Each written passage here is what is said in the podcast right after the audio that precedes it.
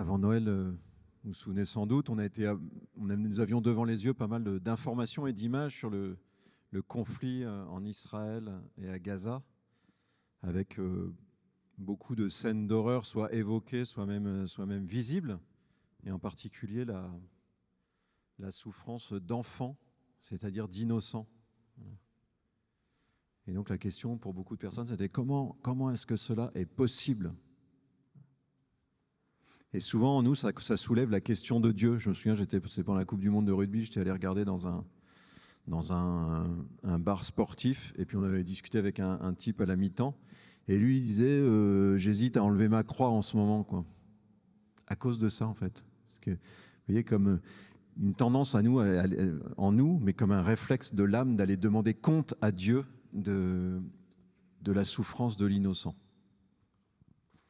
Voilà, Dieu laisse-t-il faire le mal Il y a des moments comme ça où c'est particulièrement violent, mais au fond, si nous sommes attentifs, cette, euh, cette présence du mal et de la souffrance autour de nous, c'est tous les jours. Alors parfois c'est dans notre vie, vous voyez, tout à l'heure, euh, en venant, je prends mon vélo, je passe et il y avait devant une boulangerie du quartier un type qui faisait la manche, vous voyez, il avait les cheveux complètement hirsutes, un regard un peu dans le vide comme ça, puis il parlait un peu bizarrement, donc les gens lui passaient devant comme s'il n'était pas là, quoi.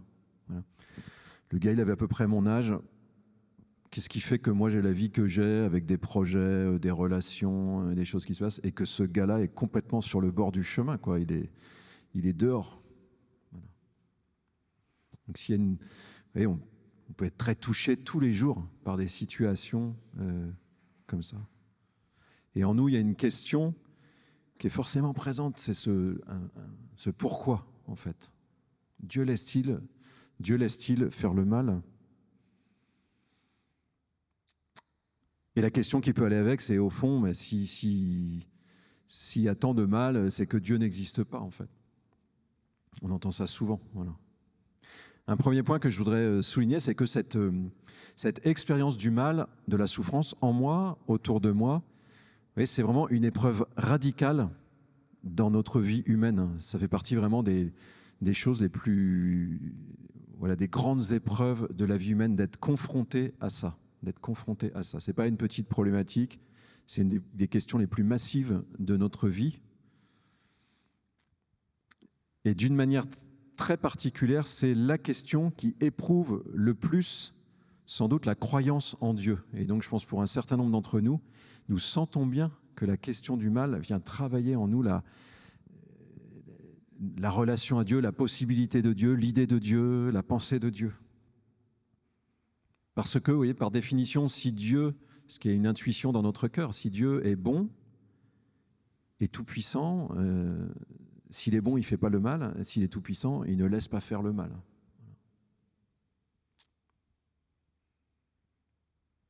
Alors qu'est-ce qui se passe quand un innocent souffre sous nos yeux ou quand nous-mêmes nous subissons un mal pour lequel nous n'avons rien fait Vous savez, c'est l'expression qu'est-ce que j'ai fait Qu'est-ce que j'ai fait au bon Dieu pour qu'il m'arrive ça Au-delà du film? Face à cette opacité, cette épreuve de l'esprit, on voit bien que dans, l'histoire de l'humanité, dans, le monde, l'esprit cherche des réponses. Il y en a trois, grands types de réponses qui, émergent. Un, un premier, c'est une première réponse à cette question du mal, c'est euh, de penser le mal comme une nécessité. C'est-à-dire, bah, au fond, si cela arrive, c'est que je dois passer par là. C'est dans l'ordre des choses. Voilà, c'est dans l'ordre des choses. Parfois, on peut se dire ça soi-même, parfois, on peut reconnaître ça dans des systèmes de pensée. En Occident, par exemple, la pensée stoïcienne, à l'époque euh, antique, elle était très dans cette, euh, dans cette perspective-là. En fait, le mal doit servir à quelque chose. L'esprit de l'homme est trop faible pour savoir exactement à quoi ça sert, dans la grande, dans la grande mécanique, on pourrait dire, du monde. Et donc, vous voyez, on sent bien que ce qui est réclamé de nous, ça serait comme une disposition un petit peu d'obéissance à cet ordre général du monde. De manière pragmatique, je pense que l'idée aussi qui est derrière, c'est de dire euh, consentir à cette souffrance, c'est le meilleur moyen de ne pas rajouter de la souffrance psychologique à la souffrance qui est déjà présente. Il y a quelque chose de, espèce d'intuition pragmatique. Alors que se révolter contre un mal qui s'impose, ça fait souffrir encore plus, ou ça ferait souffrir encore plus. Il y a une version un peu différente, mais qui est assez proche dans les, systèmes de pensée ou dans, des cultures religieuses, c'est que si cela m'arrive, c'est c'est sans doute que je le mérite. Je suis sûr qu'il y a des moments dans notre vie où, cette mécanique-là, nous sentons très bien qu'elle est en nous. J'ai dû faire un truc pour que ça m'arrive. Alors il y a la version dans le bouddhisme, on dit bah, j'ai dû faire un truc soit dans ma vie, soit dans une vie intérieure, c'est-à-dire qu'on fait l'hypothèse de vie antérieure, c'est une, manière, je dirais, assez simple pour se dire que probablement on a fait un truc mais qu'on ne le sait pas. J'ai fait quelque chose et donc j'ai un châtiment ou bien je paye, je, dois passer par une purification pour moi-même être purifié euh, du mal que j'ai pu faire. là encore, ça, on sent bien que ça appelle une espèce de consentement au mal que je subis. Une deuxième, euh, une deuxième ligne, réponse, mais qui est une réponse plutôt par, la, disposition intérieure, c'est face au mal, en fait, il y, a des, pensées vous voyez, qui identifient que ce qui me fait souffrir le plus souvent, c'est mon attachement aux choses, c'est mon attachement aux personnes, c'est mon attachement à, des réalisations. Et donc, ben, c'est pas très compliqué de dire, en fait, pour ne pas souffrir, je vais me détacher. Et donc, on sent bien qu'il y, a des personnes ou il y a des, courants qui invitent à ça. En fait, entrer dans un détachement, on peut l'appeler de différentes manières. Dans les mots, euh, si on, s'inspire du grec, c'est l'apathie. Je cherche l'apathie. Ne pas souffrir, ne pas, voyez, ne, pas euh, être attaché. Ce serait le meilleur moyen, voyez, pour ne, pour ne pas souffrir à un moment donné, avoir un détachement. Ceci m'arrive, c'est très bien. J'avais ça, je l'ai plus, c'est bien comme ça.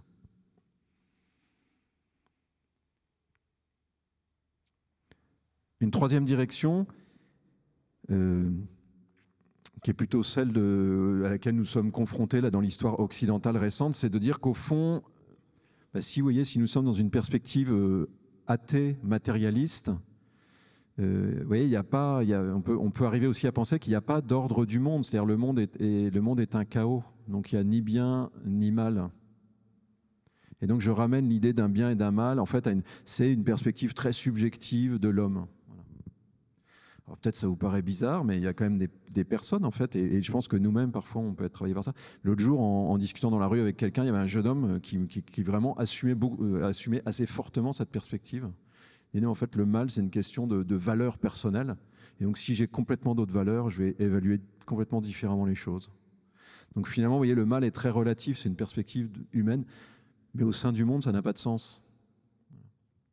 Alors, je lui ai demandé quand même, je lui ai dit, mais si je sais pas si, on, si ta petite sœur est violée par un, adulte et qu'elle n'est pas consentante, euh, c'est, c'est pas un mal. Euh. Il me dit non, c'est une question de, perspective. là, je suis il est assez. là, j'ai un peu bugué et je lui ai dit quand même, je lui ai là, ça me pose quand même un problème. ça me pose quand même un problème. Et en fait, c'est quand même.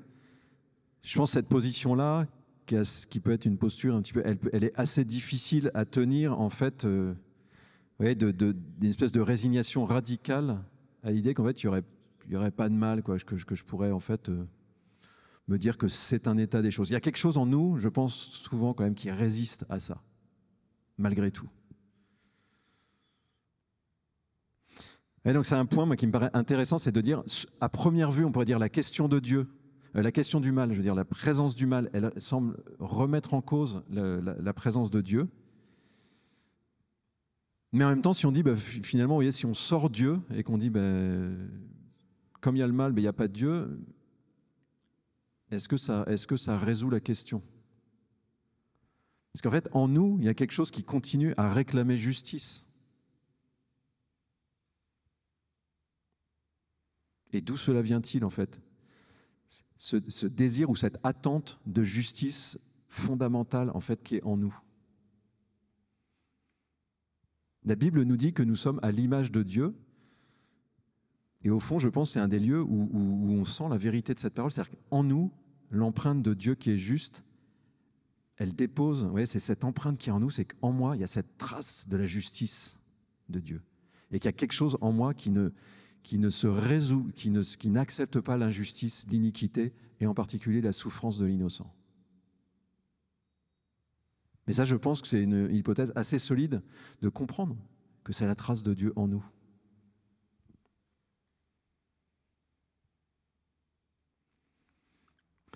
Comment Dieu nous parle-t-il du mal et de la souffrance dans, la révélation biblique? Vous voyez, la révélation dans la Bible, en fait, il n'y a pas d'alignement sur les trois grandes réponses que j'ai un peu citées. Il n'y a pas d'explication du mal comme une nécessité d'un grand tout.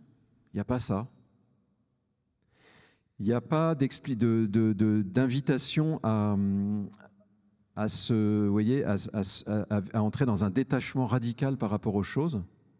Il y a des invitations à ne pas s'attacher aux richesses, mais il n'y a pas l'idée de dire qu'il faut se détacher des choses et surtout ne pas souffrir relationnellement. voyez Quand on voit euh, les Écritures, on voit que, je sais pas, je prends l'exemple de David, le roi David, grand roi dans, l'Ancien Testament, on nous dit qu'il pleure la mort de son fils abondamment, et les autres n'arrivent pas à le sortir de sa tristesse. Et Jésus, on nous dira que Jésus pleure la mort de son ami Lazare. Donc Jésus n'a pas cherché à se détacher, il a vécu des amitiés et il a pleuré. Il y a des moments où Jésus tressaille de joie parce qu'il voit des choses heureuses qui arrivent à, ses disciples avec lesquels il vit. Donc il n'y a pas du tout d'idéal, d'apathie ou, de, détachement radical. Il y a plutôt une invitation à, entrer dans cette réalité de, de nos émotions, de nos attachements. Et donc, ça va être une autre voie qui va être proposée. Que dit la Bible fondamentalement? La première chose, en fait, c'est qu'il n'y a, pas d'abord une réponse, il y a d'abord le fait que dans la Bible, je sais pas, mais c'est presque à toutes les pages, en fait, ce cri-là, euh, ou cette question de, de, la souffrance et du mal, elle est omniprésente, en fait, dans la Bible. Et parfois, ça devient même un cri et parfois, ça devient même un cri de révolte.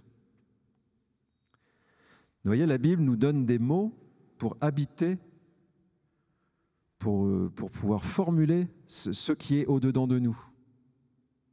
La parole que Dieu nous donne est une parole qui nous permet de formuler ce cri, que ce cri monte, d'exprimer ce scandale qui est dans notre cœur, ce refus de nous résigner au mal et à la souffrance.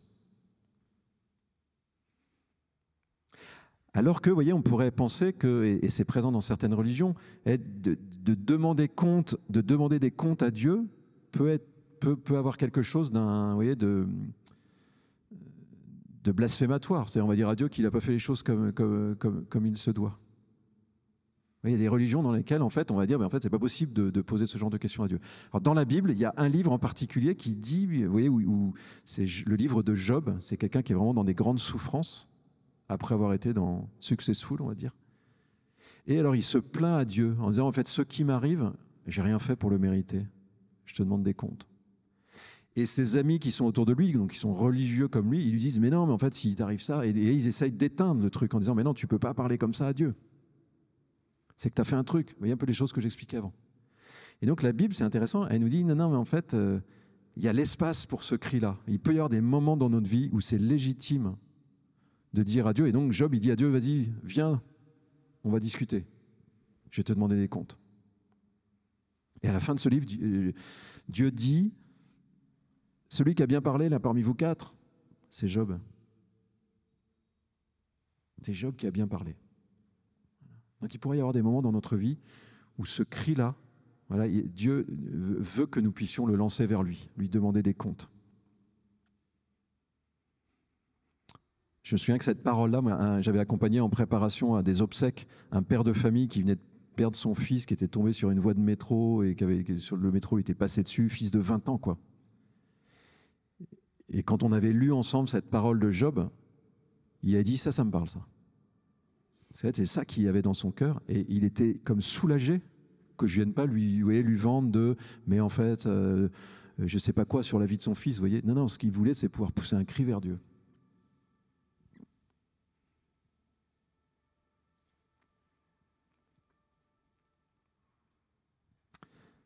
Il y a des éléments, on pourrait dire quand même, d'explication un peu du mal, mais je ne vais pas rentrer là-dedans, dans les Écritures, dans la Bible, au-delà de ce cri qui est assumé, il y a quelques éléments d'explication qui sont en particulier la notion de péché, pour dire qu'en fait notre liberté, elle, a été abîmée par le péché, et donc je peux poser des actes mauvais. Voilà. Et donc, bien des maux que nous subissons dans notre vie, c'est lié au fait que des personnes, c'est soit que nous choisissons des choses mauvaises, soit que des personnes choisissent des actes mauvais et nous les font subir. Donc c'est une certaine explication. Et puis derrière, il y a une autre explication qui sous-tend aussi, c'est l'existence du diable. Je pense qu'on en parlera une prochaine fois ou une autre fois. Je rentre pas là-dedans, parce qu'en fait, c'est pas le, c'est pas le plus central d'une certaine manière, même si ça explique pour une part la possibilité d'un mal moral, parce que je peux choisir des choses mauvaises. Je reste libre.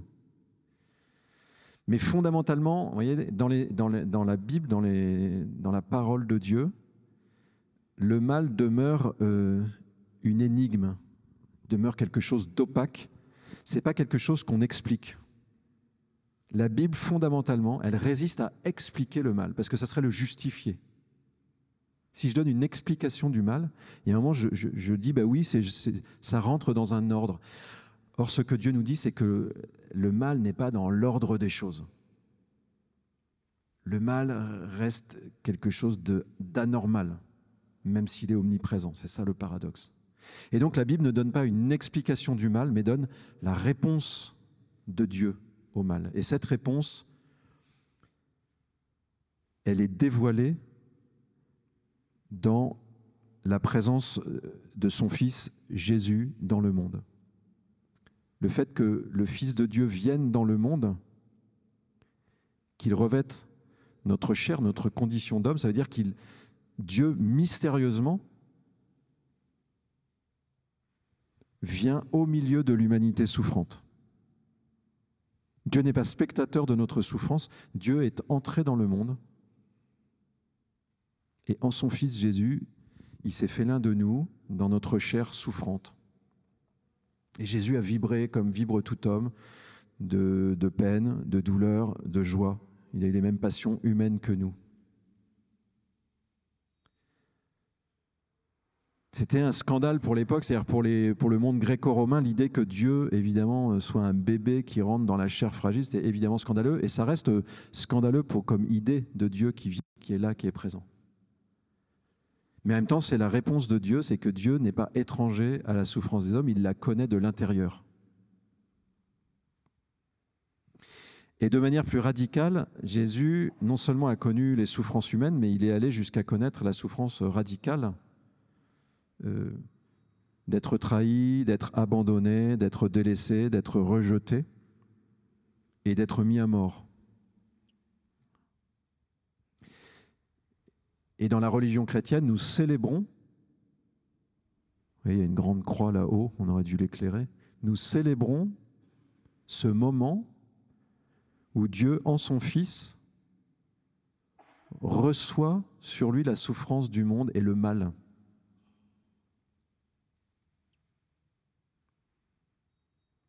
Il y a une phrase dans les Écritures qui dit Dieu n'a pas épargné son propre Fils, il l'a livré pour nous. C'est vertigineux comme affirmation, et c'est vraiment le, cœur de la révélation chrétienne. Dieu n'a pas épargné son propre Fils, Dieu n'est pas resté étranger à la souffrance, il est entré dans la souffrance.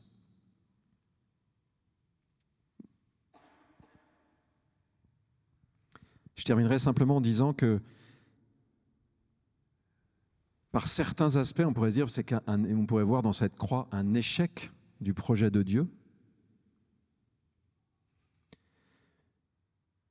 Mais nous pouvons aussi, mais c'est quelque chose qui nous est donné, si nous regardons cette, euh, croix, si nous regardons Jésus crucifié, nous pouvons aussi entrer dans une compréhension spirituelle qu'en en fait il y a là, on pourrait dire, le point de, départ de la victoire de Dieu sur le mal. Parce que dans le cœur de Jésus, nous ne, nous ne contemplons pas simplement les souffrances et le déchaînement du mal sur lui, nous contemplons aussi dans son cœur celui qui reste parfaitement innocent. C'est-à-dire souvent ce qui nous fait basculer, nous, du côté du mal, c'est que nous prenons la pression. Je me fais agresser par quelqu'un et du coup j'entre dans la spirale de la violence. je subis l'iniquité, du coup il y a quelque chose en moi qui est blessé et qui, qui réagit dans la mauvaise direction. Et Jésus, en son humanité, alors même qu'il subit, on pourrait dire, toutes les injustices,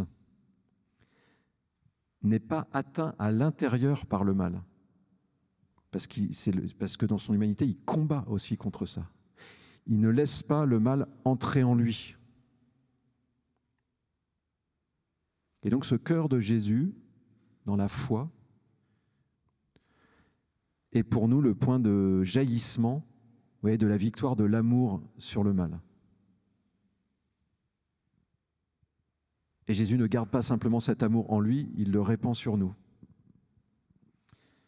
À Noël, mon père nous a offert à ses enfants, il a quatre enfants, il y en a un peu plus, mais ils sont au ciel. Il nous a offert un petit euh, recueil avec des histoires de choses qu'il a vécues. Ça fait des années qu'on lui demande ça. Et une des histoires qu'il raconte, c'est quand, euh, ça, remonte pas mal, c'est quand j'avais 6 ans à peu près, ma maman a eu une rupture d'anévrisme, elle a failli mourir, donc euh, il est en euh, hôpital, à la salpêtrière, dans le 13e arrondissement, à côté de là où j'habite actuellement, à Paris. Puis il était dans le coma, puis, puis dit, elle poussait des cris à certains moments, il dit j'étais complètement désemparé, quoi. il se retrouvait avec quatre enfants, sa femme, il savait entre la vie et la mort. Et puis il dit, je marchais dans cet hôpital, et puis à un moment j'arrive, et dit, je me souviens plus, alors il dit, je vais essayer de retourner voir où c'est. Mais il me dit, je passe dans, il y avait une coupole, et en dessous il y avait un grand tableau avec Jésus crucifié, comme ça. Et il dit, j'ai regardé ce tableau, j'ai regardé Jésus qui souffrait, et il dit, il y a une onction de consolation qui est entrée en moi.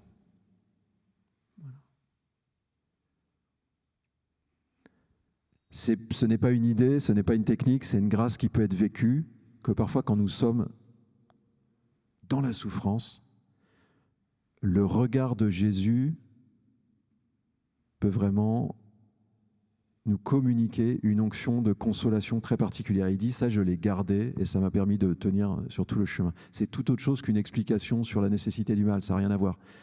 C'est le regard de Jésus et l'onction de consolation qu'il peut donner je vous invite euh, très simplement, pour ceux qui le veulent, voyez, peut-être à, essayer de scruter un petit peu en vous quelle est la part qui est le, la plus sensible à la souffrance. Il y en a pour certains d'entre vous, peut-être c'est évident parce que vous souffrez de quelque chose de précis. Il y en a peut-être qui sont malades parmi nous. Il y en a peut-être qui ont des grosses souffrances morales, psychologiques. Peut-être que vous êtes comme moi et que vous n'avez pas de, difficultés particulières et que peut-être c'est quelque chose qui, dans le monde, autour de vous, des personnes autour de vous, que vous êtes quelque chose qui vous touche. je vous invite peut-être à prendre une minute pour vous connecter intérieurement à ce qui est un lieu de, le lieu de votre sensibilité au mal et à la souffrance.